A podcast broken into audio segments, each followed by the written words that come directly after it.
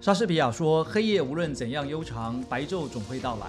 你若烦恼不断，请用希望来治疗。人类最大的幸福就是希望在爆。Hello，大家好，我是苹果，一天一苹果，希望靠近我。”大家好，我是顾吉然，让我们为你的创业梦助燃。所以，所以凌晨搞到三点多才睡。对我三点多才睡，然后可是我在固定时间就起来了，我觉得那是那个生理时钟。嗯，对啊，就是你时间到你还是会醒习惯了。嗯嗯嗯嗯但你今天应该到了这下就是午比纪较律，比较，对， 而也是纪律，没错这没错也没是一错。种对自己对对的纪律。对，那个我我自己呃要可以承受这样子的哦，呃风险嘛，就是那你会聊那么到了凌晨三点多，应该是有什么事情或者很有收获吧？有可能，对啊，就是我这朋友对我来说就比较，我跟他聊天我就很放松，因为有时候就是工作以外的你朋哦你友们。是在电话上聊天吗？还是？啊，对啊，对啊，对啊哦，哇，那所以他也是一样啊，他也要搞到凌晨哦哈。哎，好，咱们今天要来谈谈我们，哎，我们接下来要来做十大富豪，呃，可以，呃，其实这些对象哦，都蛮值得我们大家去研究一下。真的就是我们在上一节的时候跟院长就是刚好有提到，然后因为好像十大富豪每年都会公布一次嘛，然后每年的三月，对不对？差不多。对，呃每年的三月都会公布一次，就是十大富豪的排行榜。然后我觉得这些富豪，他们之所以会为富豪，一定他们会有一些不一样的人生养成。对对对。对，那我就很想听听看，哎，这些不一样的富豪，那他们是不是有什么样子的，嗯，人生态度，或者是他们的商业模式是什么，然后才可以变他让他们成为是 富豪。嗯，没错，因为我们通常会关注到这些人，都是因为他们已经很有名，或是很有钱，或是事业上非常成功了对，啊。然后突然在镁光灯下看到这个人，啊，对于他的背景啊，其实不是那么了解。对，然后呃，我们今天第一个来谈的是那个亚马逊的创办人贝佐斯。为什么今天要先谈他呢？因为他呃最近公布出来，他还是第一名嘛。哦，是第一名，听说他是没有含着金汤匙出生的呃亚马逊创办人。我我蛮喜欢那个谈两位啊，有一个就是我们讲那个杰夫贝佐斯，另外一位就是呃那个第二名的 Elon Musk。嗯嗯啊，嗯因嗯，为这两个人其实呃，他们小时候都不算是含着金汤匙出生，真的。然后有一个我看到了一个标题叫做“他贝佐斯他是靠着读书成为世界首富哎，他们俩有一点像，都是属于学霸类型的”。，哦都很会读书啊，但是都有一些不同的遭遇啊。那个没关系，我们一集一集来谈好了。可以。可以哦，那我们先来了解一下那个杰夫贝佐斯哈，因为杰夫贝佐斯，呃，他的奋斗历程算比较长啊。嗯嗯，他比较没有像 Elon Musk 是在很年轻的时候就已经头角峥嵘了，就已经被大家注意到说哇，已经是那个亿万富翁，他自己也很得意。他年纪也不大哎，我看了一下他的照片，你说是 Elon Musk 吗？那个贝佐斯，哦，贝佐斯，OK，呃，对他其实年纪也没有那么大，但是相对来讲，他的发展历程跟 Elon Musk 比较起来的话，就他会晚一点，他没有到那么后期才，呃，那么早期啦，才一下就就那个跑出来了啊、嗯就大家关注到没有？尤其在一开始的时候，其实大家对于电子商务，那个两千年以前的时候，电子商务基本上只要是大康公司都很惨啊哦，就是那个时候因为网络泡沫化嘛，嗯，嗯，所以只嗯要是跟大康有关的都不太好。那也很好玩，是这两个人其实刚好有一点点类似，都是跟大康有关哦。就过去他们的发迹的背景啊，啊，都跟大康有扯上一些关系。那当然，现在阿茂总是完全就是一个电商公司啦。哦，所以这个是呃比较明确的哦。那只 Elon Musk 现在比较被关注到，是因为从特斯拉到他的那个 Solar City，哦，到他那个 X Space 啊，就是我们所所谓的这个太空计划，嗯那嗯，太空计划现在最新的目标是要登陆火星嘛，要把人送到火星哦。对。这个比美国政府都还屌。OK，好，如我果可以上火星，院长你想 去？我现在不会想去。为什么？ 诶，过去人类曾经做过一个很有名的实验，嗯那个实验就是模拟说，如果假设人类离开地球之后，完全要靠人造的系统里面要活下来，对，他啊必须要去打造一个呃可以自给自足的生态系统。嗯嗯嗯，那个实验在美国叫做生态二号。对。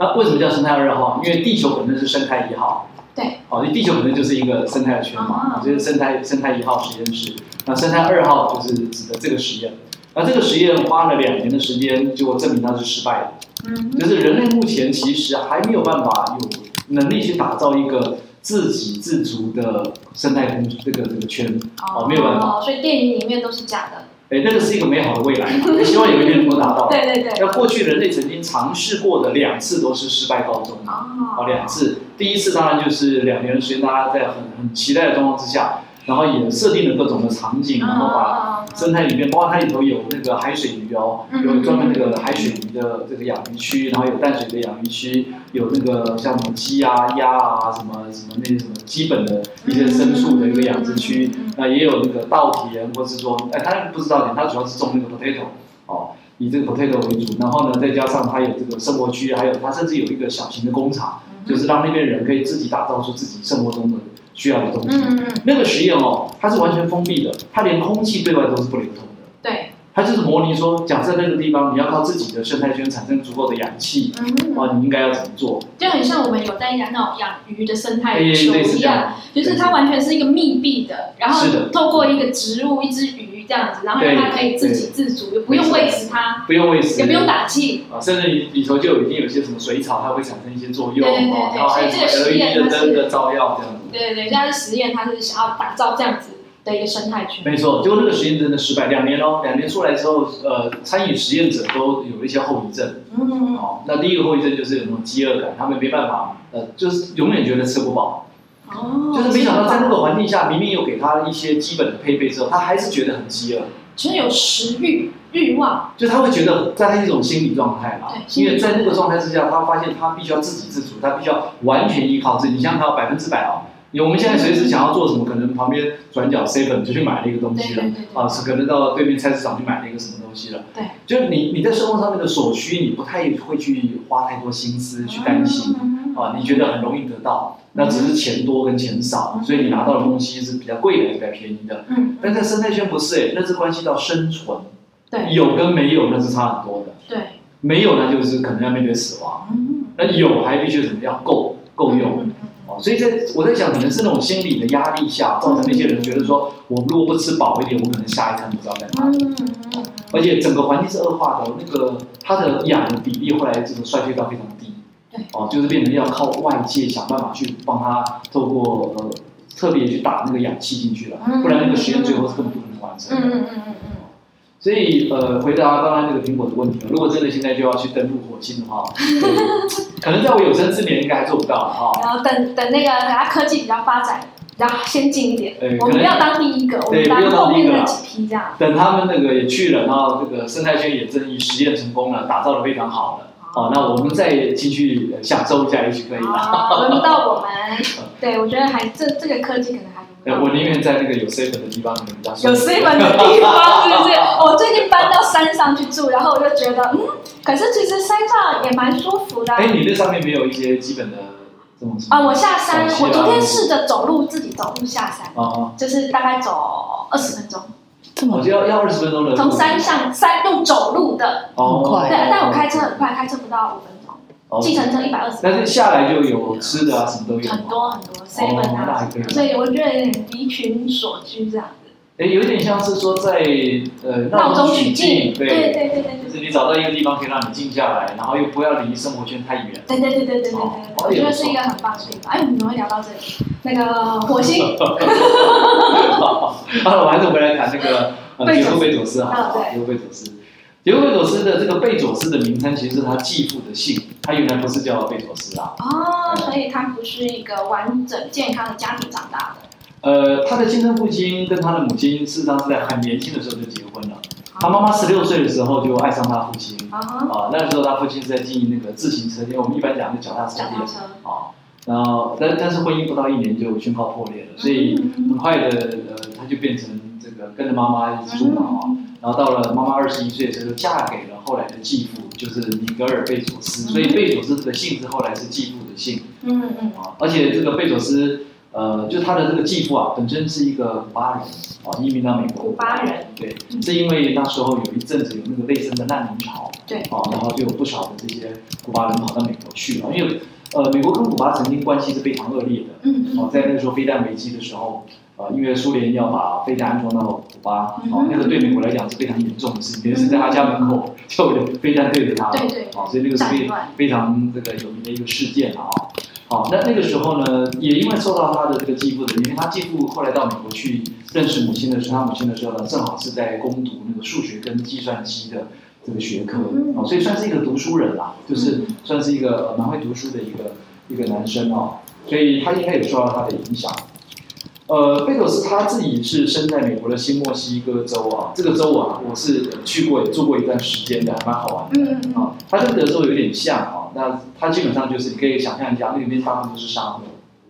哦，哎、都是沙漠，那一望无际的沙漠，然后呢，呃，隔着这个一个边界就可以直接跨到墨西哥，嗯那、后来不是川普要盖那个围墙嘛，对对对那就是有的墨西哥州跟德州要去盖那个墙， 让难民要过来 的，对啊，我不知道后来盖到怎么样啊、呃，当时我我住的时候是没有什么墙的，那个根本就是随时你可以跨过去的啊、那边天气应该比较热，对不对？很热啊，很天热热啊，很热啊，就沙漠，两边都是沙漠。所以一般人，你说那为什么都那个边界不设什么围墙啊，不设什么篱笆、啊，它没有必要，因为都是沙漠对，啊、都是沙漠，不知道画哪一个区这样子。就是你人要穿越那个沙漠也很困难啊。对哦，所以大家想说算了，反正你要就走那个已经开好的公路进来，那那边就会设有那些海关嘛、哦。嗯啊，所以那时候我们的通那个关的时候也是蛮有趣的，因为墨西哥基本上是一个毒品跟枪支泛滥的国家，嗯嗯，所以我们要从那边跨越，从墨西哥工厂要回到美国的时候的那个过程是非常呃不容易的。嗯哦，他必须要每一台车都给你仔细检查，哦，开你的车厢，看你有没有携带什么样的东西啊，毒品啊，或是这些非法的东西过去。嗯嗯嗯甚至我还有一次，我们那个车开到，终于排队排到我们了，前面那部车就要走了，没嗯想到突然间呢，就看到一个警察掏枪哦，我们在后面就吓到了，嗯，对，就是我们前面一台车而已，因为都排队嘛啊，那台车本来已经过了海关就要要走了，就突然间警察就叫他不准走，然后就拿所有警察就围着他拿枪过 来，嗯嗯嗯，那时候我们好可怕。我我就这个第一个直觉反应，立刻就什么，就蹲到车子底下去了，对不敢把头抬起来，因为怕被流弹扫到了。那怎个么会有这样子的机会去到这样的地方啊？帮他工作，因为在红海，红海的墨西哥工厂，哦，对，就派驻到那个地方。对对对，那时候也是一个那个，嗯，就是为了要去整顿啊，嗯为了要去整顿那个工厂。那个那个资历对我来讲算是一个蛮特殊的经验，因为我第一次进入到墨西哥，而且是在一个，呃，我们这种很很荒凉的地方看到一间工厂。嗯而且工厂本身不是像我们一般正常工厂是建在地面上，嗯不是，它是在一半是沉到地底下的。嗯嗯嗯，啊，为什么？后来我才知道，因为那个地方没事就会有子弹飞来飞去，对，所以你如果工厂是盖在地面以上，很容易就被枪打到，哦，好酷哦，然后建在底下，所以它必须要有一半是在在地底下，就是你看它刻意把那个地挖挖了低的一块之后呢，嗯嗯嗯嗯然后再去盖房子上来。那有点像防空洞的感觉。诶，它它是什么概念啊？你可以想象一下，就是那个足球场啊，都是呃不是在水平呃那个地平面上，嗯是要在地平面以下，所以它把那个很空旷的地方啊，突然间挖陷下去，好像一个好像一个池子一样那种嗯感觉。嗯嗯哦，但那边因为不会下雨啊，嗯所以它也不会有这个淹水的问题啊。嗯然后人从大楼走出来的时候呢，才不会被子弹打到对。如果是在地面上，你一走出来，可能子弹飞过来就打到你了。嗯，枪林弹雨，没错，真的是这种感觉。嗯我那时候第一次发现说，原来我们距离这个生死边缘这么接近啊！对，连我进墨西哥州的，呃，就墨西哥那个国家的时嗯候，，诶、带我们进去的前面是一部吉普车，然后上面架了机枪，那引领我们那个车队进去，嗯嗯哦，那是非常恐怖的事情啊！对啊，哎，拉回来，拉回来，哦，那对个对对对对对，呃，所以贝佐斯他是出生在新墨西哥州啊，然后呢，呃，呃，目前他的身份啊，目前的身份呢，就是以这个亚马逊的这个创始人、董事长兼 CEO。不过我们也从媒体上看到，今年的第三季他会把 CEO 的职务给卸任，对对，哦，他就不再担任这个 CEO 了，呃，单纯就是担任这个董事会主席。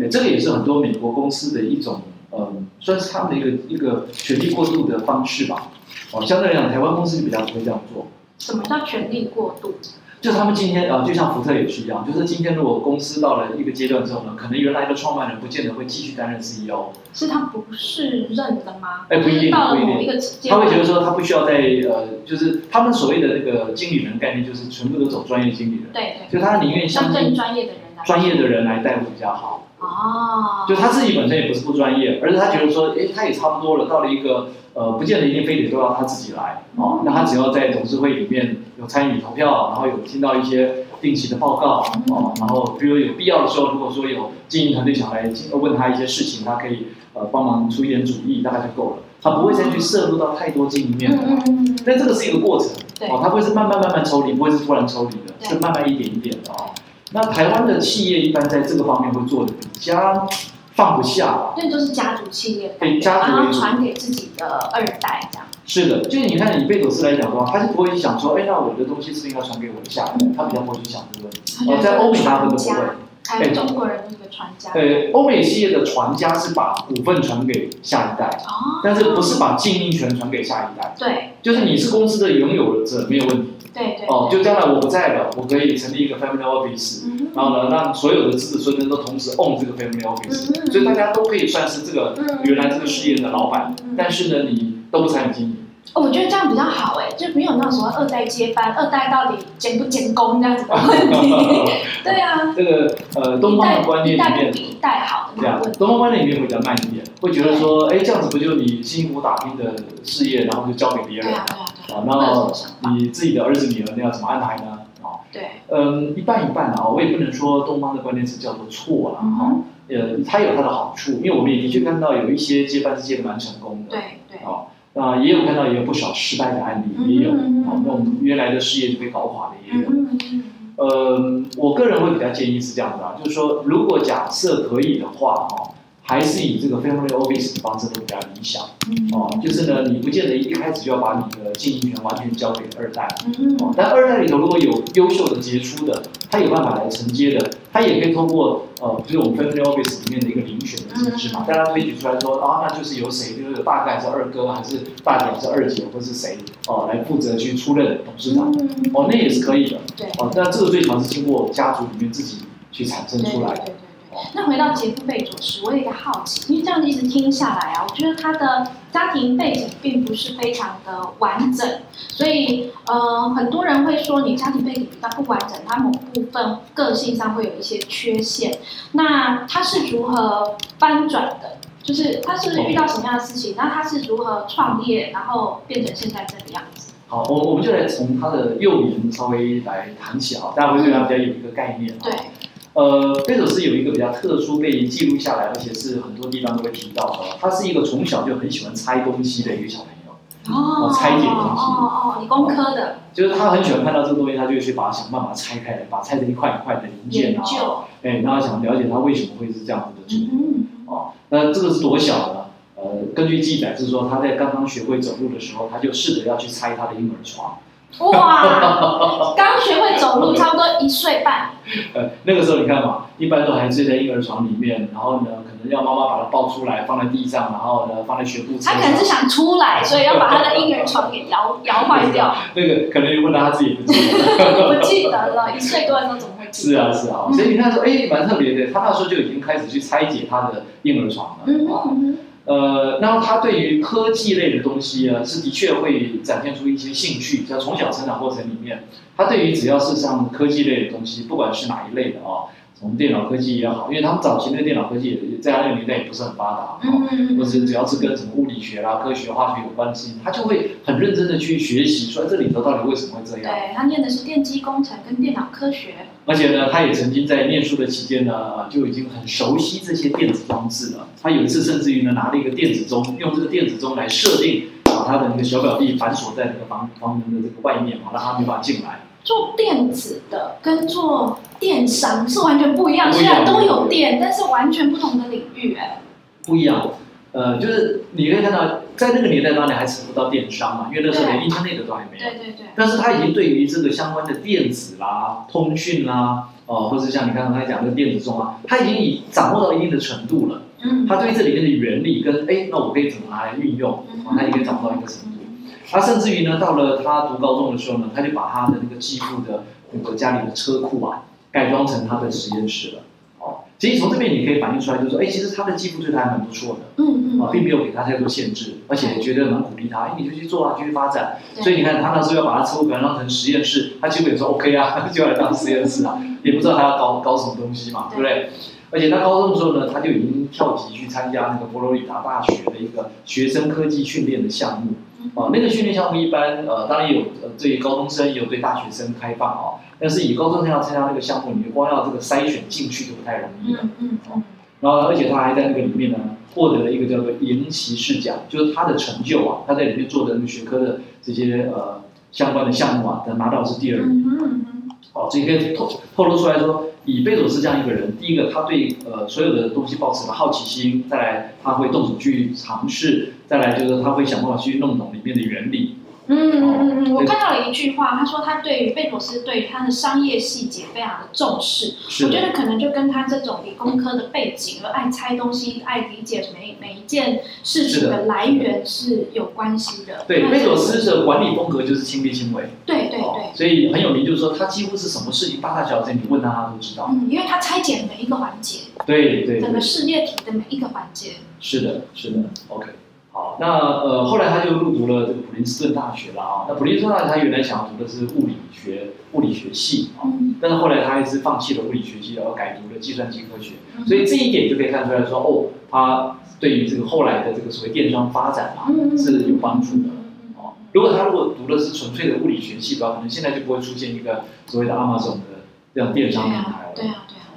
好，那那个时候刚好嘛，他也这个读了这个计算机，然后也在这个部分呢拿到他的学位。然后这个学位之后呢，他就到了他的整个呃工作的职涯发展，他并不是一开始就创办了 Amazon，不是，他是先去工作。他在普林斯顿大学毕业的时候是在一九八六年，哦那个时候呢，他在华尔街那边就找到一份计算机的工作。华尔街嘛，你可以想象一下，那就是美国的金融重镇。嗯 OK，嗯很多的投资业务啦，和各种的金融商品的业务啦，而且在那个年代已经开始慢慢运用电脑的技术哦嗯来做各种这个股市交易的撮合啦，或者是开始去做很多电脑上面的一些辅助啊，嗯让我们了解说这个商品的呃这个投报率是多少啦，呃，所以他是在那个时候就开始去从事我跟这个有们台湾关。很多就是在电商业界，然后很知名的老师做一些分析的老师，都是这个学系出来的。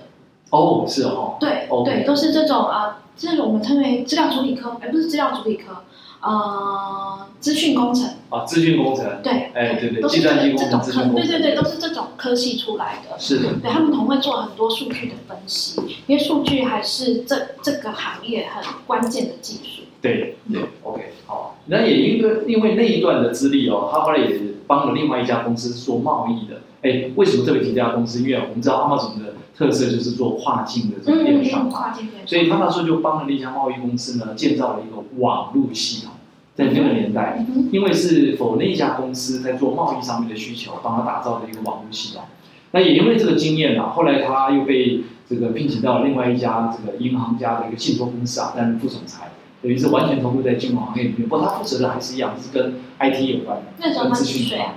呃，那个时候的话，我们看一下啊，因为他的出二生十几、三应十，该是大概呃，应该已经超过三十岁了，超过三十对，应该岁。超过三十岁了。哦，所以做跨境电商可能是二十几的时候做的。那个时候，呃，他是接触到了，啊应该算是接触到接接触到这方面的一些事物了。然后后来不久又被那个对冲基金给挖呃挖角到一家公司担任一样，就担任这个相关的数据分析的工作啦，嗯啊这些网络的这些相关事务的处理。嗯嗯，好，所以呃，再来就是我们提到那个创业的资本啊，经创业前面这一段大概就是他的一个呃职涯发展。对，啊，自然发展。那为什么他会创业？其实如果严格来讲，你看一九九四年啊，九四年你看八六年那个时候有普林斯顿大学毕业，然后到华尔街再去帮一个贸易公司做了一个网络系统，后来一直到他做这个呃对冲基金，嗯哼，其实这已经有相当长的时间了哦，因为到了一九九四年的时候，他才突然间有一个想法，他觉得说，哎，网际网络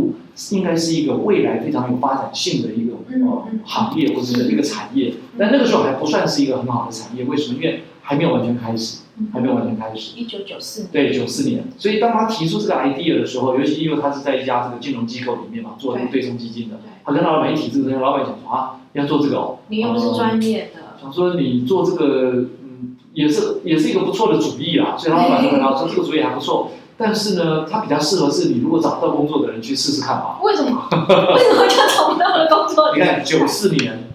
那个时候网际网络刚刚萌芽，哦，然后2000没有人年看到这个两千年还崩盘嘛，所以你看以九四年到两两千年那个时候，大家都还什么，还是觉得说，哎，这到底能干嘛？还在想这能做什么？嗯所以有各种的想象，但是呢，都不确定是不是能做成功。对对， OK，好，所以九四年他当然要做这个事情的时候，他老板只跟他讲说，你应该现在不需要啊，你现在收入好好的，然后嗯职务又这么高，又不是一个找不到工作的人，你干嘛去做这对个？啊，那个是给一些戏骨的、那些年轻人找不到工作的，那想要创业的人，嗯去成疯功狂一创下业这样子，对那你却已经是在对冲基金做这么高的工作了，是的。嗯，这段过程啊，也是常常很多人会问他说：“哎，对呀、在那个时代，在那个为什么时空环境里面，对，那你老板想讲也没错啊，这个风险大不大？很大，很大哎、那是一个未知数哎、对，是一个未知数。对不对？你就不是像你已经爬到了一个地方，你要突然转换跑道，除非你遇到了一些困难或障碍或冲突，你才会想要很突然的转换跑道。是啊，你工作又做得好好的，对啊，而且又是被人家挖角到这家嗯对冲基金来嗯嗯，表示也肯定你的能力嘛嗯嗯，嗯对不对？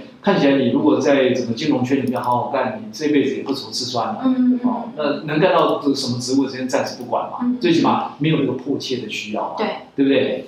呃，而且我们现在来看，你看我们现在大部分的创业的这些内容啊，好了，我们先不谈远的啊，比如说就以这个啊苹果自己本身的这个经微行销来讲嗯，经微行销在创业的时候，是不是已经知道说哦，网络它本身就有这个行销的需对啊求？对啊，但是在那个你是年看代，见需求的，那个年代是看不到的。对，那时候它只是一跟个你讲说未来，是一个梦，如果一九九四年跟你讲说，哎，我们来做数位行销，你会想说哈，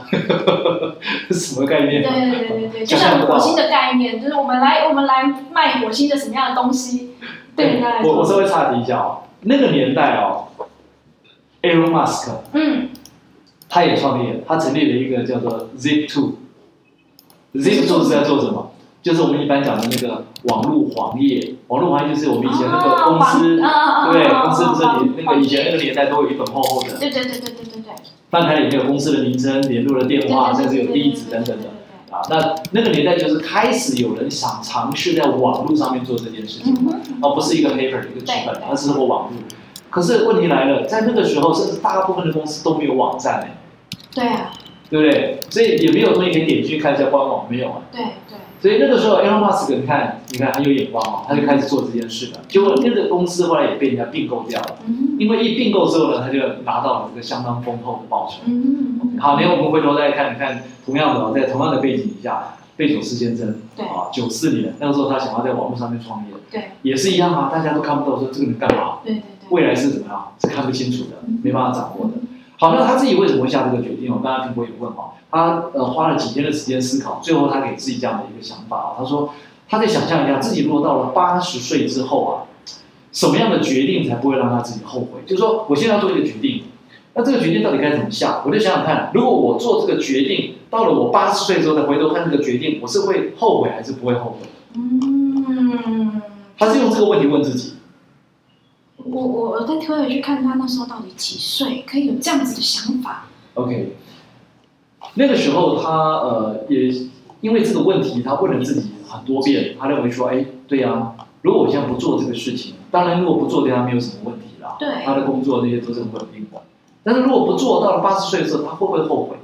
哦，对他来说，后悔来自于没有做的事啊，就像没有向所爱的人表白一样。他就认为说，既然你喜欢一个人，你如果不表白，等难道要等到十年、二十年后，看到双方都已经那个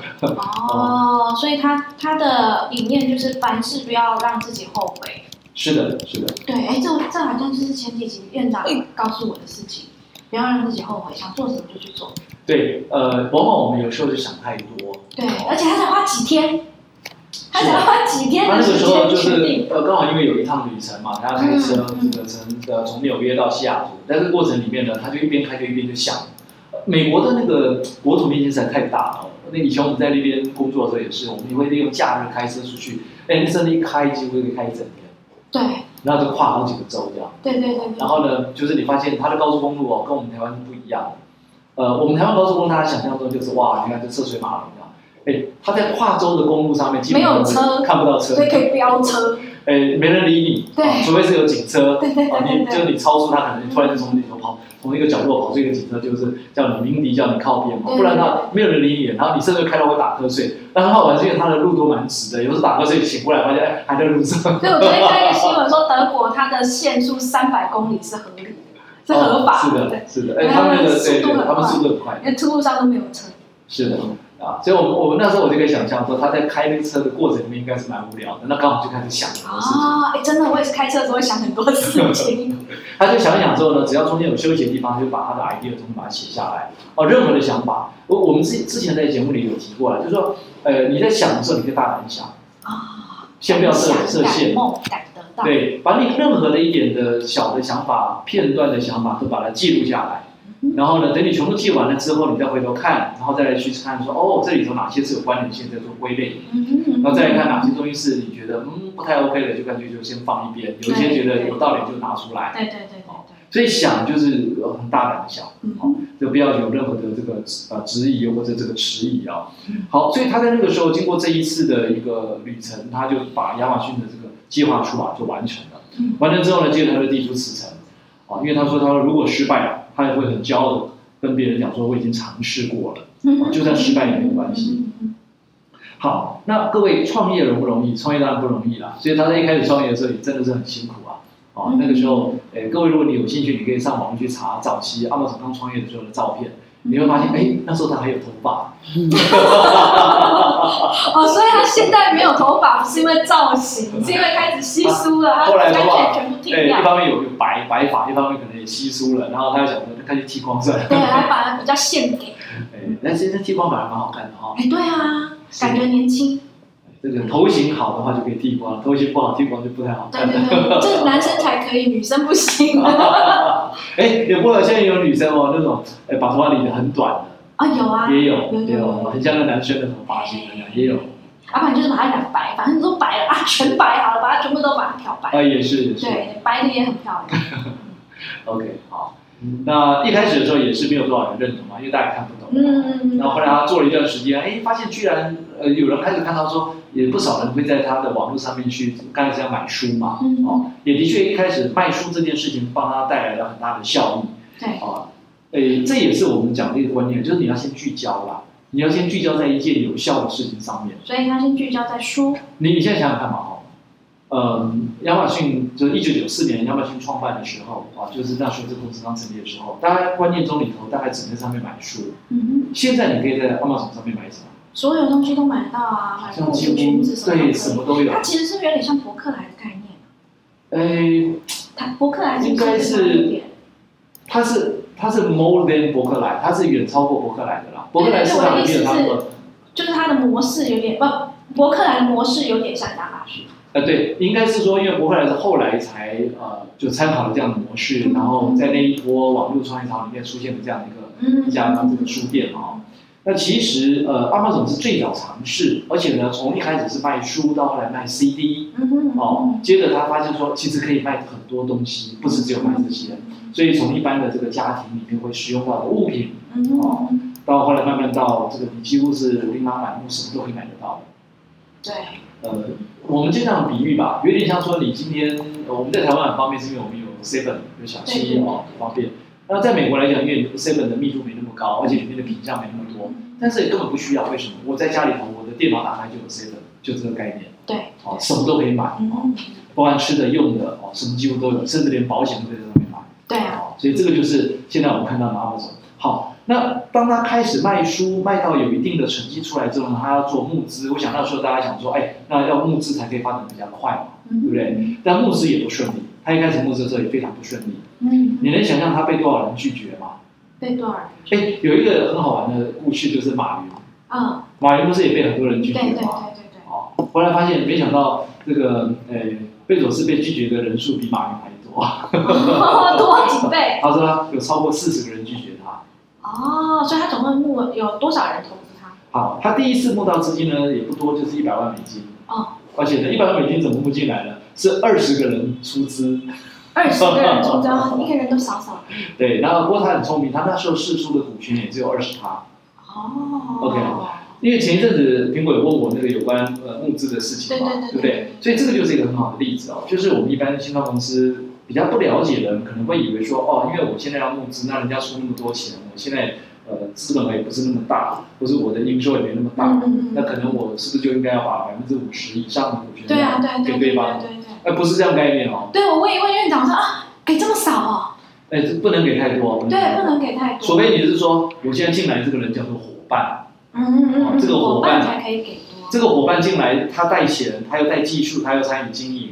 他对又认同我，对，我们的理念是一致的，我们会成为一个伙伴，一起来把这个事业做大。嗯嗯嗯哦嗯，那那当然就是另当别论。对，如果是站在纯粹的募资跟投资的角度来讲，对投资人，呃，这个最重要的是投报率，就是我投你之后，我什么时候可以出场，我什么时候可以获利，嗯，哦我获利的倍数有多高嗯嗯嗯嗯， ？OK，我呃我不是要去参与经营的，对，就像你看，我们今天在做加速器也是啊，我们投了很多的这些新创公司，我们并没有去参与经营啊，嗯嗯。我们但是那个股票它是没有办法公开贩售的，那如果它要出场，它如何出？哦，出场的过程有很多环节啦啊，譬如说我们从一早期，我们这样讲啊，一开始可能是这个种子轮啊，种子轮的时候，呃，先募到第一笔资金，但这个资金有可能是你们自己的口袋里拿出来的，或者是所谓的 F 四嗯啊，就是 family 啦、father 啊、friend 啦，或者是这个父母啊，嗯拿拿钱出来。再来就是所谓的天使轮，天使轮的话就是，呃，我种子期募到的资金拿来去证明这个生意可以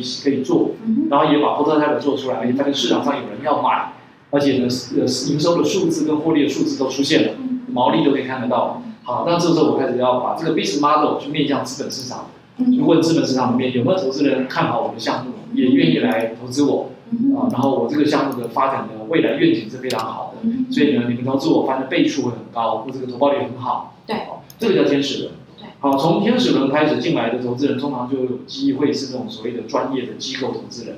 哦，那这种机构投资人进来之后呢，他的着眼点就像我刚才讲，他其实不是想参与经营，嗯嗯，就是想要投资，他跟一般我们讲的 CVC 不太一样。对 CVC 叫做 Corporate VC，就是属于那个企业大企业它里头成立的一个专门投资这些新创的一个档基金嗯啊。CVC 的投资通常是有呃目的性的，它的目的很简单，就是因为我企业发展的需要，嗯我靠自己去开发这些东西太慢了，嗯我直接从市场上面去找有没有新创团队已经在这个领域有做出一些成绩的嗯嗯嗯，或做出那个商品的。嗯，好了，我直接投资你，然后呢，未来有机会就把你并购掉。哦，好，注意哦，并购也是一个出场的方式。啊，并购也是一个出场，好，举个例子来讲，假设金辉今天拿到了一个投资人的钱啊，假设，嗯然后发展了这个两年之后呢，有一家很大的外商公司，可能是国际知名的这个广告的这个代理商，某一个 agent，对，全世界其实就这么几家了啊，对对对，他就说啊，金辉太好了，哦，我要把金辉并购下来。嗯那所以现在投资你的人，就有可能会在这一轮就怎么样，就出场了，哦，因为你被并，购了嘛。对对对对对，他就把他的股，他就获利了结喽。对，哦，这这个不要小看这个哦，这个通常国际的这种并购那个金额都很大嗯哦，所以有可能这个并购下去之后呢，呃，除了投资人获利了结，嗯，包含创办人都获利了结了对对。哦，所以到时候就变成这个超级亿万富翁。对对，院长说过一句话， 他说一家公司呢，最最终就是两个命运，要么就是倒闭，另外一个就是被并购。被并购是一个对哦，那当然你可以自己活下来，不是说当一然，定对要啦，对啦，对啦，啊、对啦，哦，你自己活下来如果活得很好也可以。对哦，啦，不见得一定要靠并购。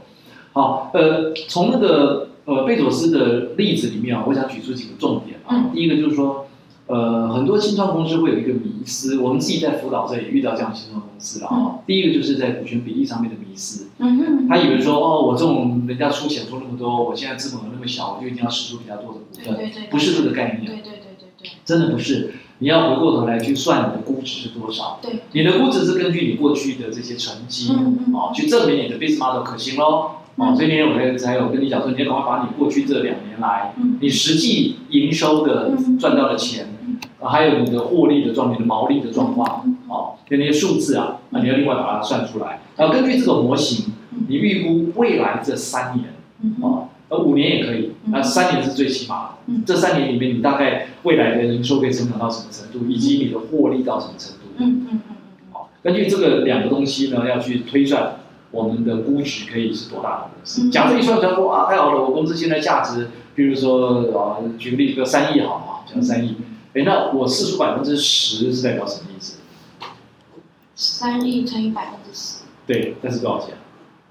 数字很差，哎，计算机帮我算一下所，以就减一个零就好了，啊啊啊就是3000三千万啊。所以如果有一个投资人抱了三千万来投资你的话，他就只能怎拿么样？十趴的股份，他已经只能拿你十趴的这个股份而已，嗯就这个概念啊。好，但是这里头当然也可以呃讲比较复杂一点，比如说我们所谓的 pre money 跟 post money。对 pre money 就是在你还没拿到资金之前，你价值多少、嗯 p o s t money 就是我拿到资金之后加总起来，我最新的估值是多少？嗯嗯嗯这个是我们一般在做估值计算上面一个标准的模式啦哈。嗯那我前面讲的那个就比较简单的解释嘛。假设你现在值三亿，那你如果十趴就是三千万嘛。嗯所以当人家拿三千万给你的时候，就说哦，那我就只能给你十趴。嗯，这个概念。好，那问题是出在说，那到底这个估值该怎么算啊？嗯，那也许我们可以早一起来讨论这个估值怎么算啊，因为这个也是一个方式。对对对，那天院长就跟我讲了方法一，对对，它啊，是听说还有好几个方有好法，好多个不同的方式啦，还有就是你在呃谈的过程里面，难免会遇到很多的状况啊。对那对种状况有些不见得是对方哦，是你自己对哦。对对，像我们有一家那个新创公司，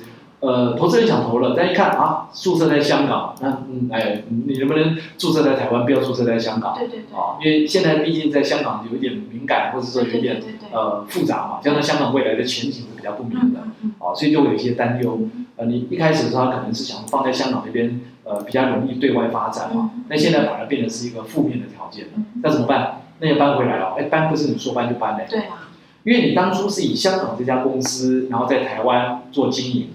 好，那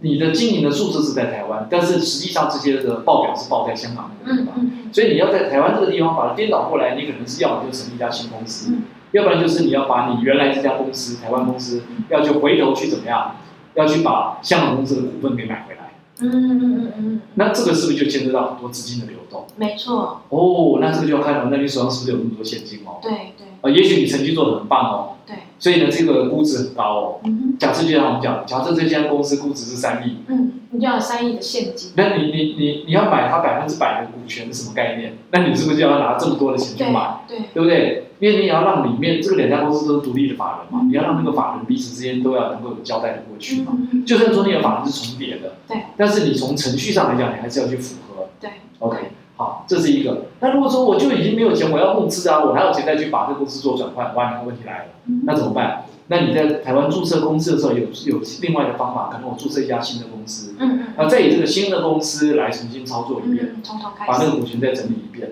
哇，那这个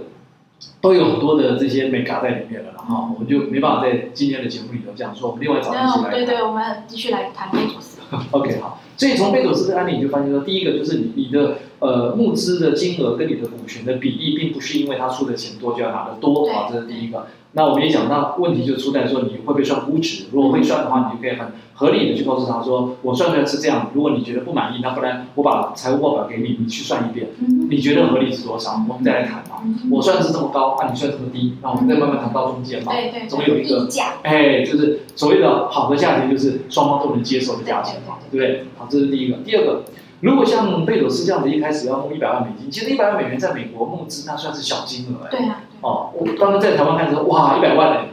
哦 三千万啊，那这个是不是要哎这个好多投资人啊？其实，在美国这算是很小的钱啊。你把它想象说，假设你家募一个一百万台币的嗯这种概念，嗯，然后呢，有二十个人出资，这没多少，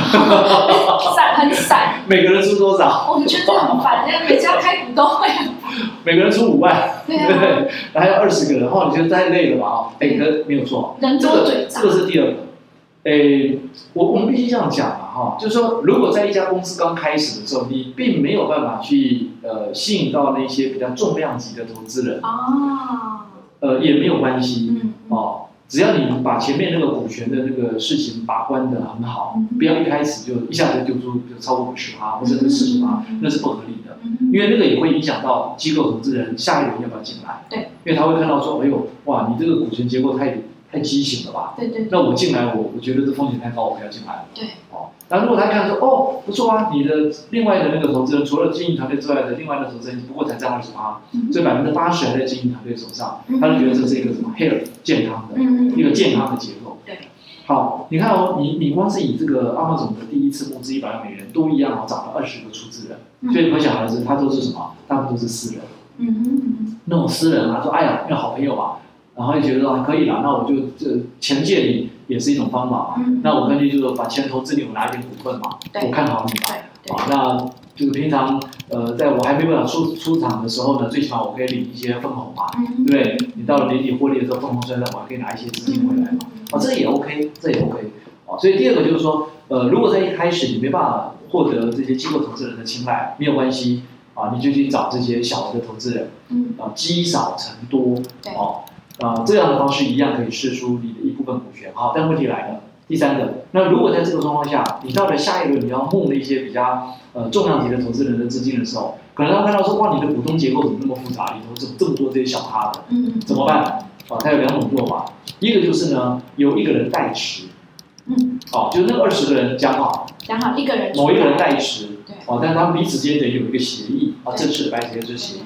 就是暂时都是什么由某个人代持，所以你的这个整个股东清单上就会变得很干净。嗯嗯 OK，这是一个。第二个，或是那二十个人另外成立一家公司，我们称为那个叫 vehicle，哦哦，，就装到一个一个好像一个车一个载具里对面对一样，对对，然后以这个载具来持有我们这对个对股对对份，对对对哦对，，但也会很干净，哦，所以你可以看你要怎么操作。哦，好有趣哦，原来是这样，对啊，啊，这个就是你要面对机构性投资人的时候啊，嗯你可以在这个之前就先做整理，嗯嗯嗯，啊，整理完就 OK 了，那个那个还好。那唯一你要面对就是刚才提到的，因为苹果自己很敏感嘛，就说哇，那个开会开股东会不是很麻烦吗？突然间多出了二十五，对，二十二十张嘴在给你出意见，是的，所以这也是为什么创业呃要面对的一些难处啊，也在这个地方啊，因为没有事情是完美的没错，啊，没有事情是完美的。嗯创业不是只有业绩压力而已，还有很多有的没的压力，哎，这就是创业者你要去面对的了啊！想要创业的人，脑袋要想要清楚想清楚再 创业，不要觉得哦当老板感觉很有趣，很有面子，并没有，老板好辛苦。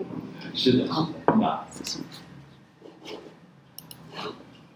我我们的这个呃录制，我们应该还可以再往下再录一集哦。对，还有对对对我们先做个收尾。哦，差先不做多收尾了，对，因为我们讲了快快一个小时。哦哇， 加油加油加油非常了解结结啊尾结尾结尾，对，因为我觉得，因为还是很多东西可以讲啊。对，我们还没讲完，啊真的还没讲完，真的还没讲完。对，因为太多东才西才刚开始而已，他才刚募资而已， 我们还没讲到后面，我们才刚募资而已。是的，是的，啊，好，来募资，然后接下来把它讲完了，把它做个所以我们是一口气讲完它嘛。讲完它，讲完它，哦，OK，那我们需讲要完它一起再继续把它给对讲完，因为我们才刚讲他他募资而已，创 业而已，他一路上还有好多我们没有听到，所以我还是想要敲完把它给讲完。那在节目的最后啊，就是我我刚好找到一句就是贝佐斯他的话，就是失败和发明是不可分的孪生子，要发明你就必须实验，然后如果你事先知道它有效，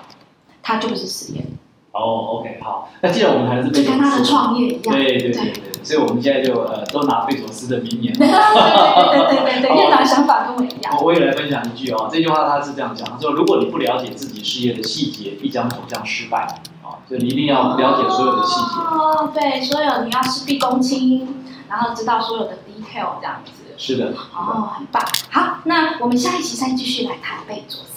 那喜欢我们的节目呢，记得帮我们按赞、分享，有任何的问题都可以来信、email 告诉我们。那我们下期见，拜拜，拜拜。